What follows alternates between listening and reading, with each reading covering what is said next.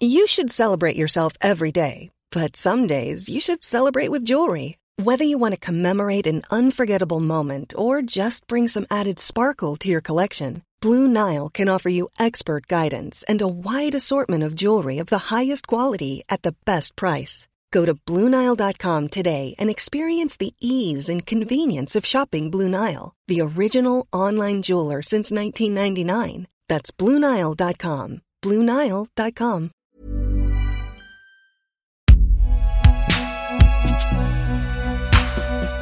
Un podcast Binge Audio.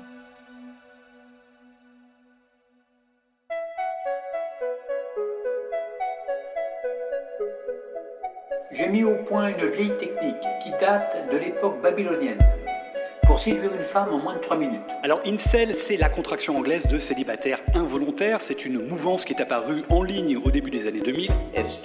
Dans notre culture, ce n'est tout simplement pas bien vu que les hommes partagent leurs sentiments de solitude, de vulnérabilité.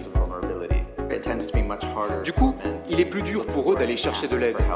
À partir du moment où tu lui donnes le contrôle de la relation, tu es déjà terminé, fini, game over. Au lieu de vous en vouloir, de vous sentir humilié, parlez-en. Une fois qu'ils arrivent à mettre des mots dessus, à dire ce qu'ils ressentent et quand ça a commencé, alors on parvient à avancer.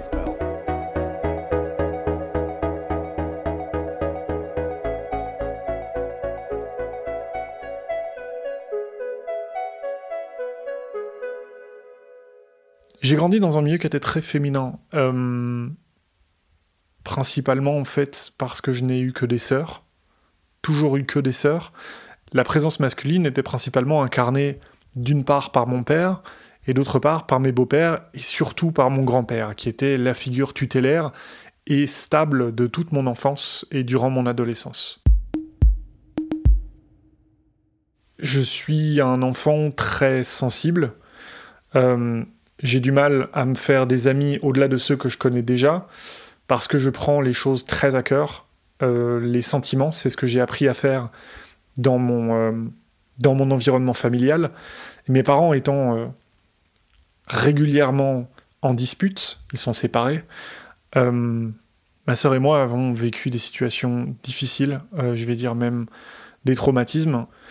mon père abusait énormément de drogue, d'alcool, euh, moi, on m'a toujours dit qu'il s'agissait de cigarettes parce que j'étais peut-être un petit peu trop jeune pour évoquer le sujet de la drogue. Donc, il a été plusieurs fois en cure de désintoxication, mais il replongeait en fait à chaque fois. Pour autant, ma sœur et moi, il ne nous a jamais touchés, il ne nous a jamais violentés, on n'a jamais subi quoi que ce soit de sa part, si ce n'est des crises d'humeur, des hurlements, euh, du mobilier cassé. Mais on savait qu'après qu'on se soit couché, d'autres choses euh, se déroulaient et on finissait toujours par dormir ensemble, ma sœur et moi.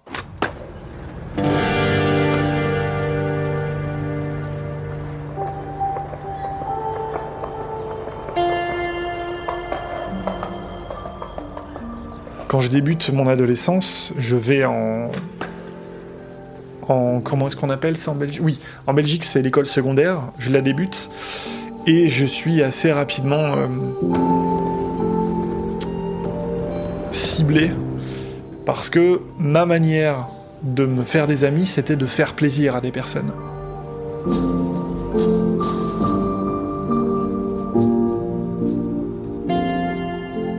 À l'époque, on avait des devoirs en géographie où il fallait colorier des cartes. J'aimais beaucoup colorier, ça ne me posait aucun problème, mais visiblement, pour beaucoup de personnes de ma classe, c'était euh, quelque chose de très emmerdant. Et moi, je leur ai simplement dit, mais en fait, donnez-moi vos feuilles. Et je me suis dit, en leur rendant service, peut-être que je me ferai des amis. Ça a été un peu vu euh, comme une faiblesse par beaucoup d'entre eux.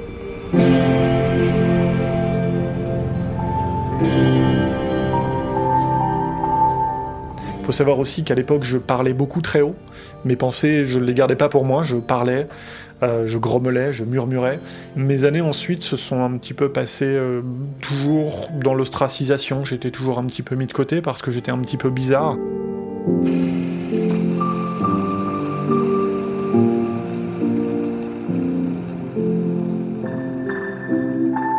En deuxième secondaire, on m'a mis avec euh, deux, autres, deux autres jeunes filles que je voyais comme étant en fait les superstars de ma classe. Il y en a une qui avait un copain qui avait 15 ans, à l'époque j'en avais 14, pour moi 15 ans c'était beaucoup quand même. Les deux m'impressionnaient énormément. Lorsqu'on m'a mis dans un groupe de travail, euh, j'ai bloqué, j'ai paniqué et je me suis enfui dans les toilettes. Je ne savais pas comment interagir avec ces, avec ces deux personnes, alors même que j'avais toujours grandi dans un environnement féminin. C'était quelque chose que je ne comprenais pas. On m'avait jamais vraiment expliqué comment interagir avec des jeunes filles, des filles. Je n'avais pas la moindre idée.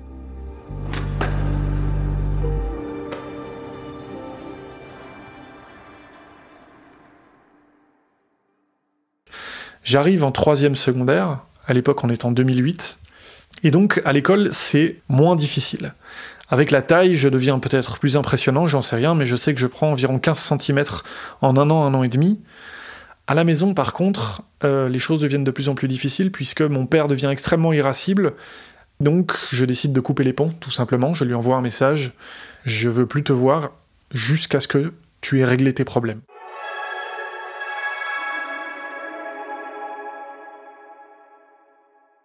Depuis que je vois plus mon père, j'ai plus cette charge mentale d'essayer de recoller les morceaux. Ça, elle a simplement disparu. C'est pas moi qui me suis dit, maintenant c'est leurs affaires. J'ai juste été emmené dans le tourbillon en fait de la vie collective, mais moi j'arrivais pas à encaisser et j'avais besoin euh, de rencontrer d'autres personnes, de me faire des amis. À l'époque, je savais pas exactement comment interagir avec des jeunes filles autrement qu'en étant extrêmement sympathique et en écoutant énormément. Ça m'a attiré énormément de sympathie. C'est comme ça que j'ai commencé à vraiment me faire mes premiers amis. En fait, toutes principalement des femmes. Je vois que beaucoup de personnes commencent à se lancer dans leur première relation. J'ai beaucoup d'interrogations, un peu de frustration, mais surtout des interrogations. Comment est-ce que je peux faire pour m'approcher de ce qui semble être en fait l'idéal à ce moment-là, c'est se lancer dans une relation. Ça apporte un certain prestige social. J'étais amoureux d'une fille, euh, euh, elle, est extrêmement populaire dans la ville où je vis. Euh, elle, connaît énormément de personnes que je voyais à l'époque comme euh, ce qu'on appelait les people, les personnes qui étaient très en vogue. Et j'essaie de me rapprocher d'elle. Sauf qu'il y a énormément de mecs lui tournent autour, et moi j'arrive pas à, lui faire comprendre qu'elle me plaît énormément. Je finis par lui dire, par message, je crois que c'était à l'époque c'était sur MSN Messenger, ça passe pas très bien moi, je comprends pas parce que j'ai fait part de mes sentiments et puis euh, je vois que c'est pas réciproque alors que je me disais on est vraiment très proches. Et c'est vraiment, je crois, le point de départ de, mon incapacité à gérer le rejet. J'étais vraiment énervé, mais je décide quand même de rester ami avec elle au cas où. On sait jamais. J'ai pas encore le, le, je vais pas dire le don, mais j'ai pas l'aplomb de m'énerver sur d'autres personnes. J'arrive pas à m'énerver sur d'autres personnes. J'ai peur, parce que le conflit me rappelle simplement le conflit qu'on avait à la maison, quand j'allais chez mon père et qu'il régnait une atmosphère de plomb. Les mercredis, d'habitude, j'allais chez mes grands-parents. Je prenais mon bus et euh, je les rejoignais. Sauf que ce jour-là en particulier, les arrêts défilent, je fais pas vraiment attention, et puis je me rends compte qu'en fait, tout simplement, j'ai manqué l'arrêt de chez mes grands-parents et qu'il faudrait que je prenne le bus en sens inverse. Donc je descends chez moi, histoire de déposer mes affaires et de pas me taper le sac, et je vois qu'en fait il y a des policiers qui sont euh, en train de parler à la famille en face, et au moment où je glisse euh, ma clé dans la porte, les policiers me demandent si effectivement j'habite ici. Je leur dis oui, bien sûr. Ma mère essaie de venir me chercher, mais tout ce que j'entends c'est euh, des sanglots. Elle n'arrive pas à formuler quoi que ce soit. Je comprends juste viens, il faut qu'on s'assoie dans le fauteuil. Et là, du coup, les, deux policiers s'assoient.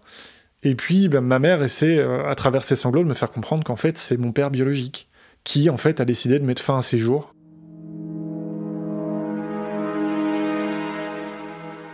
À partir de ce moment-là, en fait, c'est un vrai cratère. Je sais plus comment nouer des relations. Je viens de perdre un pilier, euh, ce que j'estimais être un pilier de ma vie, et puis surtout une personne avec qui je voulais au final un peu recoller les ponts. Mais euh, à l'époque, en 2009, je commence à avoir besoin de vider un peu mon sac. J'essaie de le faire chez le psy, euh, qui me suit depuis que, en fait, depuis que les disputes entre mon père et ma mère ont éclaté. Mais j'ai toujours cette frustration interne. Comment est-ce que je fais pour créer des relations? Pourquoi est-ce que personne n'a envie d'être en relation avec moi? Du coup, sur Internet, je jouais beaucoup à l'époque à Dofus, et euh, j'allais sur les, les, forums de jeuxvideo.com, et je finis par voir des invasions du forum Dofus de la part du 15-18. Je finis par me dire qu'est-ce que c'est que ce forum de dingue, il y a l'air d'avoir une sacrée ambiance. Je finis par les rejoindre.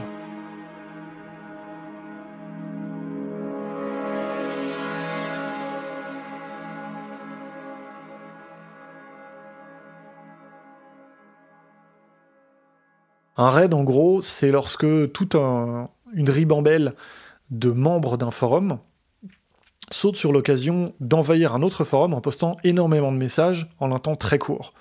Des messages souvent du spam à un sujet particulier. À l'époque, on est encore en train de faire des choses assez innocentes. On raid deux trois forums à gauche à droite, c'est principalement sur des jeux vidéo. Et puis d'autres sujets fleurissent un petit peu, on s'épanche on parle de nos relations, on se rend compte que beaucoup d'entre nous ont du mal à créer de vraies relations avec d'autres personnes. Il y a un esprit de solidarité qui se crée, et puis on a le droit de ventiler, de s'énerver. Et puis l'ambiance se fait de plus en plus rance, euh, mais je le remarque pas tout de suite. À l'époque, ça me fait juste du bien. Sur Internet, par contre, les choses commencent un petit peu à tourner. Euh. Je vois qu'il y a des personnes euh, d'autres forums, en dehors des jeux vidéo, qui sont ciblés. Et c'est en 2012 que les choses se gâtent parce que je vois qu'en fait, il y a pas mal de raids qui se font sur les forums Mademoiselle, et de ce que j'en entends par d'autres membres de, mon forum jeuxvideo.com, bah visiblement, les hommes, c'est pas trop leur truc.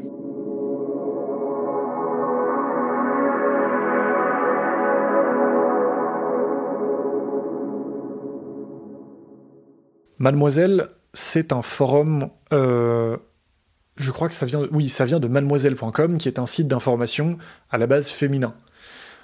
Les articles tournent en général autour de sujets euh, entre guillemets féminins et aussi, au bout d'un certain moment, des sujets politiques. Sur les forums de mademoiselle.com, on discute énormément des sujets politiques. On en parle beaucoup, et nous, le forum jeuxvideo.com, on commence à se rendre compte qu'il y a une sacrée organisation et qu'honnêtement, je comprends pas trop euh, pourquoi est-ce qu'elles sont à ce point, moi je le dis, je le comprenais comme ça, à ce point anti-homme en fait. Je voyais une déferlante de critiques qu'on m'avait jamais attribuée, que j'estimais complètement injustifiée. Et moi je comprends pas parce qu'en fait je vis plein de difficultés et je comprends pas exactement pourquoi est-ce que je devrais être la cible de ce genre de critiques. Euh, mes certitudes, à cette époque-là, c'était qu'on vivait tous des difficultés. Et je le voyais principalement par ma lunette personnelle j'avais vécu énormément de choses qui étaient dures, euh, et j'estimais qu'on les reconnaissait pas assez. J'estimais qu'on n'avait pas le droit de me ranger dans une case alors que je m'estimais vraiment différent, que j'avais vécu des choses que la plupart de mes autres amis mecs avaient pas vécu, et que c'était injuste de me mettre dans cette case-là. C'était euh, bah, la case de l'homme hétéro blanc en fait, la case de euh, la personne privilégiée par excellence. Pour moi, ces privilèges n'existaient pas puisqu'ils étaient mon quotidien mon quotidien était logique, il allait de soi pour tout le monde. Tout le monde en jouissait, je voyais pas pourquoi. Oui, j'entendais parler de racisme, mais pour moi, dans mon petit monde, le racisme, il n'existait pas, il n'existait pas, tout simplement.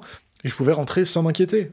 Et pour moi, tout le monde pouvait rentrer sans s'inquiéter. Il n'y avait pas de raison de s'inquiéter en rentrant chez soi. À côté, au niveau de mes relations, ça va pas, ça va pas très bien. Euh, j'arrive pas à m'insérer euh, à l'université. Les relations ne naissent pas, elles ne viennent pas, tout simplement. Et j'en éprouve beaucoup de frustration. On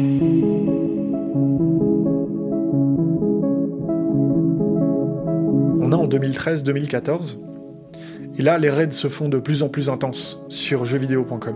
J'y trouve vraiment une place où je peux simplement euh, participer à un esprit de, déversement de nos frustrations. On est tous, euh, on est tous énervés et cet esprit en fait collectif euh, en pousse certains à, participer à des raids de plus en plus intenses. Et par des raids, on entend aussi en fait le fait de faire du dox, du doxing.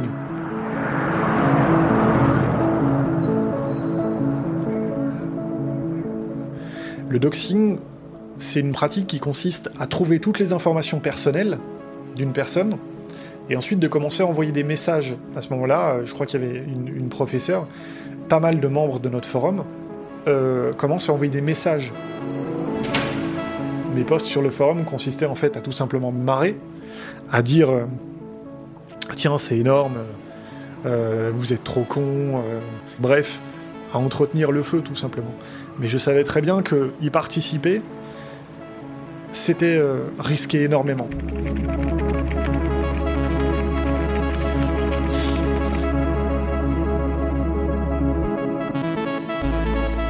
Il y a des articles qui commencent à montrer le bout de leur nez pour dénoncer en fait toutes les vagues de harcèlement.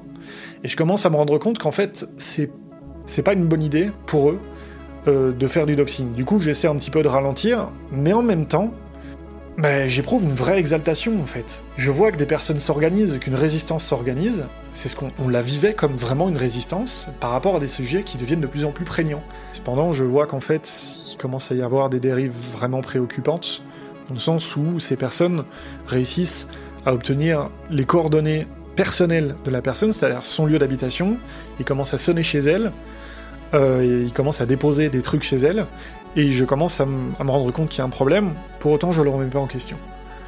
Ce- cet endroit me fait trop de bien, et je vis avec cette dissonance cognitive de je sais qu'ils font quelque chose de mal, mais cet endroit me fait trop de bien, et je continue en fait à zoner sur le forum, à lire des articles, parler simplement de mes rencontres, de mes échecs.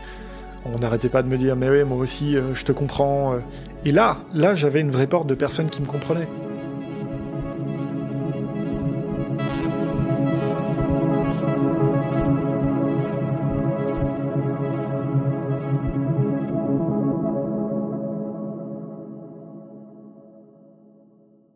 je commence à voir deux trois références apparaître, des références de sociologie.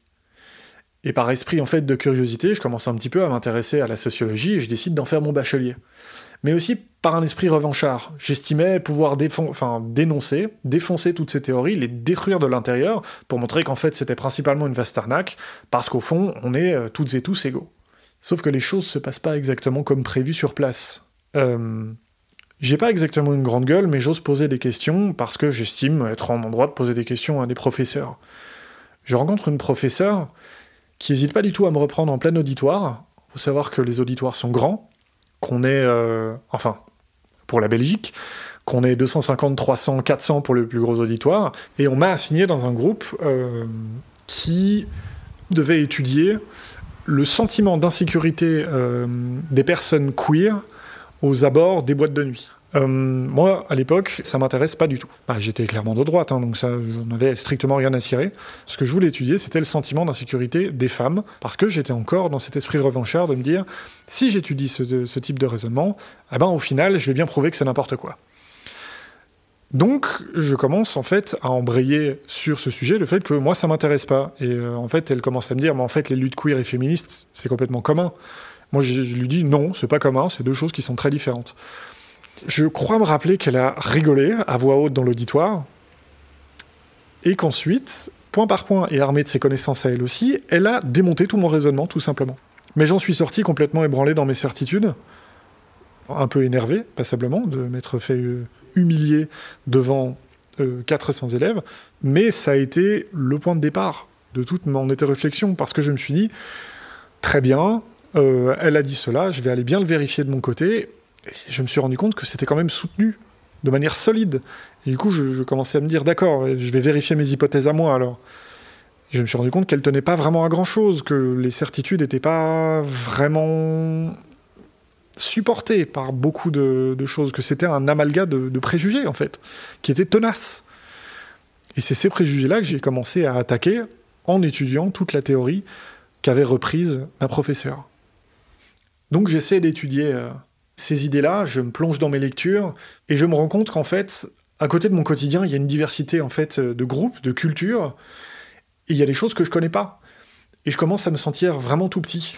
Le problème, c'est qu'à ce moment-là, j'étais complètement pris dans ces espèces de gourous de la séduction qui euh, cherchent à échafauder des théories euh, masculinistes à mourir sur la séduction. Je crois que c'est euh, un bonhomme qui s'appelle Monsieur Édouard.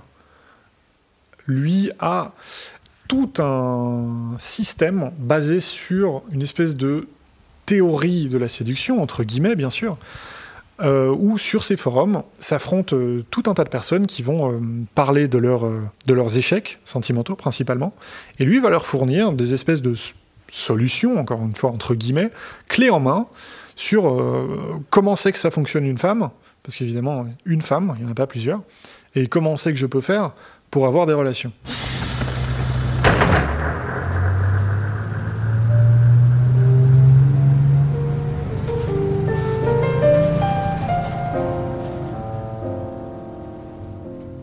Y avait une obsession avec la solitude parce que j'avais euh, très peur de finir tout seul. Parce que un soir, je crois que c'était euh, à la fin de mes études secondaires, un soir j'ai rencontré un, monsieur avec un ami, on attendait euh, le bus, et ce bonhomme avait l'air d'avoir un problème, mais il n'arrivait pas à le vocaliser. Puis il a posé son sac, on lui a proposé une bière, et machinalement, avec la bière, il a commencé à pouvoir s'exprimer. En fait, il nous a dit qu'il avait 44 ans qu'il n'avait jamais connu personne de sa vie en termes relationnels, en termes amoureux. Il n'y avait personne. Il m'a dit qu'il n'arrivait pas à interagir avec des femmes de toute façon et que, et que pour lui c'était trop tard.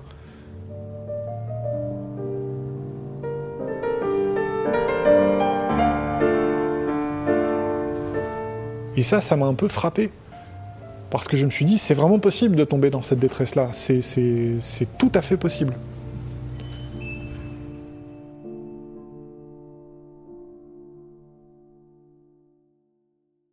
Une autre part justement du fait d'être un vrai homme, ce qui avait beaucoup cours sur euh, les forums de jeuxvideo.com, c'est euh, l'idolâtrie des corps euh, musclés. Beaucoup de violence vers les personnes qui sont grosses, énormément, mais aussi les personnes qui sont très minces beaucoup de personnes postaient leur, euh, leur progrès, et dès qu'une personne n'acquérait pas assez de muscles en un certain temps donné, d'habitude au bout de trois mois, quelqu'un venait poster j'ai pas d'avancement, il y a rien qui se passe. Sur le forum, on ne se gênait pas pour lui cracher à la figure, hein, lui faire comprendre qu'il avait son corps de lâche et que c'était pour toujours, que c'était génétiquement prédéterminé, que de toute façon, il n'arriverait jamais à s'en sortir, puisque visiblement, ses gènes n'allaient pas l'aider. Et c'est principalement des personnes musclées, avec toute une ribambelle de personnes derrière, qui se foutent de la gueule des deux trois personnes qui osent poster leurs photos, qui disent voilà, euh, je sais pas trop comment faire, ça fait trois mois que je fais quelque chose, et commencent à poindre dans, mon esprit l'idée qu'en fait c'était ça depuis le début, que j'étais pas assez attirant, que euh, je convenais pas aux critères de beauté. Il faut savoir que moi j'ai toujours été quelqu'un de très mince, et à l'époque je le vis vraiment très mal. J'essaie de faire du sport, mais il n'y a pas d'organisation derrière. Je sais pas de changer mon alimentation. C'est très décourageant en fait de se faire critiquer euh, là-dessus, euh, alors que ça fait trois mois qu'on essaie de faire de la musculation. je le vis euh, vraiment très mal. Je commence un peu à en avoir ma claque du forum, mais j'y trouve toujours des personnes avec qui discuter. En fait, ça crée des comportements de jugement. On voulait, on voulait une personne qui nous convienne. on voulait une personne, il y avait des espèces de standards. Et, et tout le reste des personnes, c'était, euh, c'était de l'utilisation, en fait. C'était juste de l'utilisation d'autres personnes. Pour le dire, je, ne sais plus qui l'avait dit, je pense que c'est Virginie Despentes, euh, qui disait qu'en fait, il y a des hommes qui se masturbent avec le corps des femmes. Ils sont pas là pour leur faire l'amour, ils sont pas là pour avoir un moment sexuel commun, un moment de plaisir commun, ils sont juste là pour se masturber en utilisant le corps des femmes. Et c'est un des... Euh, je vais pas dire un des principes, mais c'est un des, si, un des principes qui sous-tendent en fait tout ce raisonnement incel, c'est que il y a les femmes qui sont bonnes à marier, et puis en fait, il y a les femmes qu'on baise et qu'on jette tout simplement dans ce raisonnement incel. Et c'est euh, un raisonnement qui m'a traversé. Et puis quand j'ai commencé en fait à le confronter aux personnes que je connaissais, à mes amis, euh, j'ai commencé à me dire qu'il y avait probablement un problème en fait avec ce type de raisonnement. Et puis pendant nos cours, on nous a conseillé, enfin ma prof de sociologie m'a dit euh, qu'il fallait qu'on lise un bouquin, et parmi ces bouquins, il y avait Franz Fanon, Les damnés de la Terre. Moi, je me suis dit, c'est, le titre est superbe, mais j'ai aucune idée de ce qu'il raconte. Et euh, souvent, on cite ce livre-là, mais on cite la préface de Sartre. Dans la préface, justement, Sartre dit que concrètement, il faut qu'on apprenne à se taire, à se mettre autour du feu et à écouter. Et c'est ce bouquin qui m'a vraiment initié à, il fallait que je ferme ma gueule et que j'écoute en fait.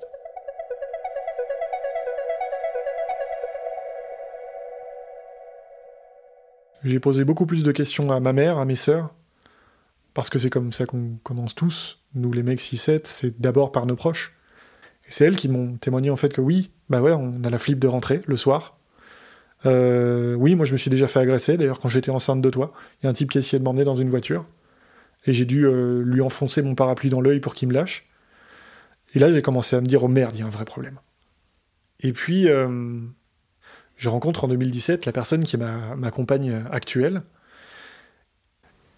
Et il faut le dire, c'est ma compagne qui a été absolument instrumentale, centrale dans tout le processus de d'autocritique, de, réflexion. Parce que non seulement elle est extraordinairement brillante, mais elle n'a pas hésité à me rentrer dedans comme un 36 tonnes à chaque fois que je déblatérais des conneries. Elle me remettait en question immédiatement.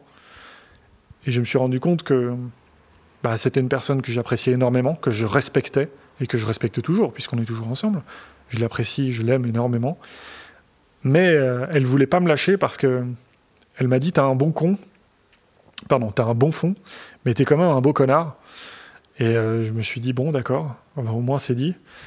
Et elle m'a, euh, avec minutie, patience, brutalité parfois dans le raisonnement, elle m'a appris à me remettre en question. Elle m'a fourni des ressources. On a lu des choses ensemble. Je l'ai aidé dans ses cours parce qu'elle était un petit peu plus jeune que moi. Je l'ai aidé dans ses cours. On en rediscutait après. Elle me disait, tu vois, ça t'a manqué justement en étudiant la socio. Tu étais tellement engoncé dans ton esprit, euh, dans ton esprit euh, revanchard, dans ton idée euh, que les valeurs de droite, au fond, il y a bien une raison pour lesquelles elles sont là. Tu n'as pas cherché à les remettre en question. Tu voulais d'abord remettre en question les valeurs de gauche, pas celles de droite. Elle m'a vraiment rentré dedans et c'est elle qui m'a vraiment initié à la réflexion critique et euh, en fait au courant critique des sciences sociales, tout simplement. Quand elle a appris que je traînais sur jeuxvideo.com, déjà, il faut savoir que elle le savait. Euh, je traînais régulièrement dessus, euh, elle passait souvent derrière mon ordinateur. En jetant un coup d'œil, elle a vite appris de quoi il s'agissait. Pour autant, on n'en a jamais vraiment parlé. Je suppose qu'elle a attendu que je sois prêt à en parler. Et un jour, je lui ai dit.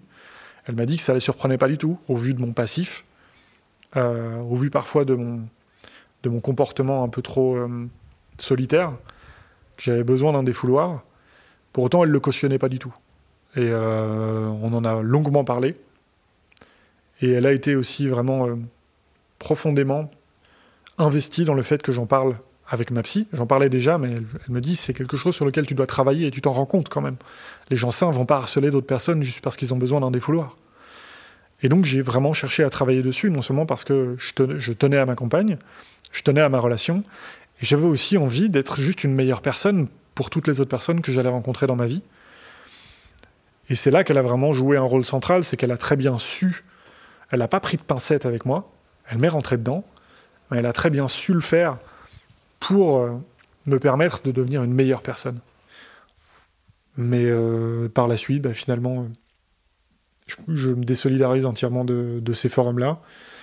Euh, et je regarde en fait un petit peu avec ma psy, on regarde un petit peu mon parcours et elle me dit, tu sais, c'est quand même bizarre parce que quand je regarde ton fichier, en fait, euh, toutes les données que m'ont transmises euh, tes psys, t'as quand même effectué un gros changement, en fait.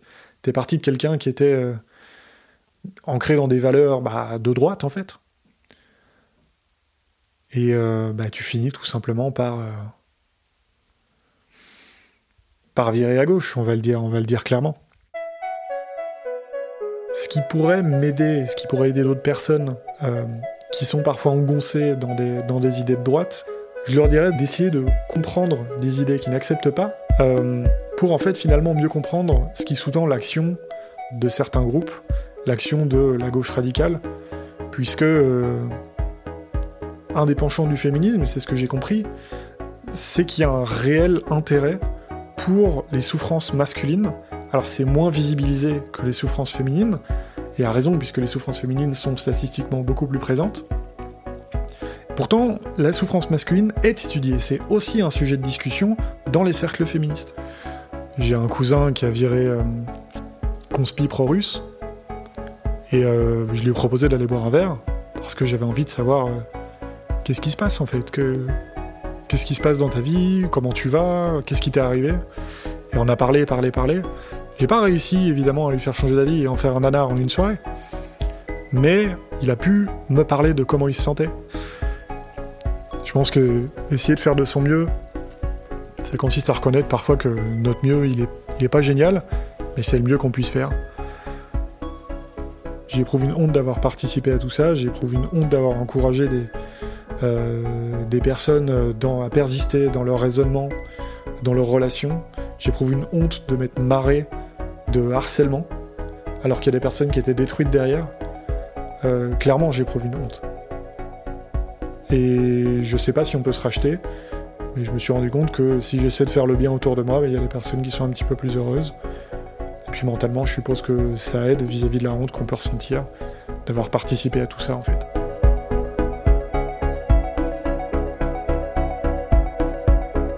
Après la pluie est un podcast de Binge Audio. Entretien mené, enregistré et monté par Anton Stolper. Réalisation Paul Berthiaud. Production Naomi Titi. Coordination éditoriale David Carzon. Si vous aussi vous souhaitez témoigner sur des thèmes qui touchent à la santé mentale, écrivez-nous à l'adresse après la pluie at binge.audio ou sur le compte après la pluie podcast sur Instagram.